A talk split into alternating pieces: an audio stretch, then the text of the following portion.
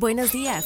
Bienvenido a tu shot financiero para enterarte en pocos minutos de lo que está pasando en el mundo de los mercados financieros, las empresas y más. Nos encuentras todas las mañanas de lunes a viernes en tu plataforma de streaming favorita. Esto es Tu Shot Financiero, un podcast de Business Drive traído a ti por Inventa. Hoy es martes 19 de diciembre y estas son las noticias del día. ¿Con qué empezamos? Como todos los años, diciembre es el mes para hacer el repaso de qué va a pasar con tal o cual mercado. En esta ocasión, veamos qué es lo que le espera a las tasas de interés para el 2024. Sí, los bancos centrales en el mundo comenzarán a suavizar sus políticas monetarias el próximo año, pero las preguntas son cuándo y cómo. El Banco de México ha dado cada vez un discurso más y más indulgente sobre su visión de la tasa de interés en el país, sin dar un spoiler de cuándo veríamos el primer recorte. La semana pasada decidió mantenerla en el nivel de 11.25%, diciendo que planea dejarla así por cierto tiempo. Verónica Rodríguez, gobernadora del Banco Central, aseguró en una entrevista que los ajustes a la baja no se harán de golpe, sino que serán graduales. Lo cierto es que Banjico sigue con el ligero miedo de que la alza en los precios no ceda, pues si bien la inflación subyacente sigue a la baja, la inflación general volvió a repuntar ligeramente en noviembre. En el mundo, el Bank of America aventó la predicción donde cree que la Reserva Federal hará cuatro recortes a su tasa el próximo año, empezando tan temprano como marzo. Otras estimaciones es que se den por lo menos tres reducciones a la tasa.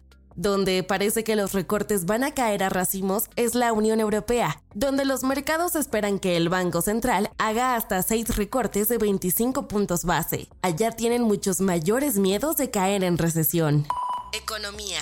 Si hablamos de los precios que habrá el próximo año, el mismo Banco de México pinta un panorama ligeramente más elevado de lo que esperaba hace unos meses, pero no fuera de proporciones. La semana pasada, Banjico pronosticó que la inflación general en el país se ubicará en el 3.5% para finales del 2024, subiendo el pronóstico de 3.4% que había dado en septiembre. Por otra parte, su previsión para la inflación subyacente fue similar del 3.5%, cuando antes se esperaba una del 3.5%. Los principales supermercados del país acordaron con el gobierno seguir con el plan de limitar los precios de 24 alimentos básicos con el fin de ayudar a controlar la inflación. El llamado PASIC había sido firmado originalmente en mayo de 2022. Según la Profeco, autoridades mexicanas se juntaron con la filial mexicana de Walmart y la ANTAD, una asociación de minoristas donde terminaron diciendo que la canasta no pasaría de los 1.039 pesos. En abril de 2023, la Alianza Nacional de Pequeños Comerciantes había dicho que la canasta pasó de costar 953 pesos a 1.542 en apenas 10 meses.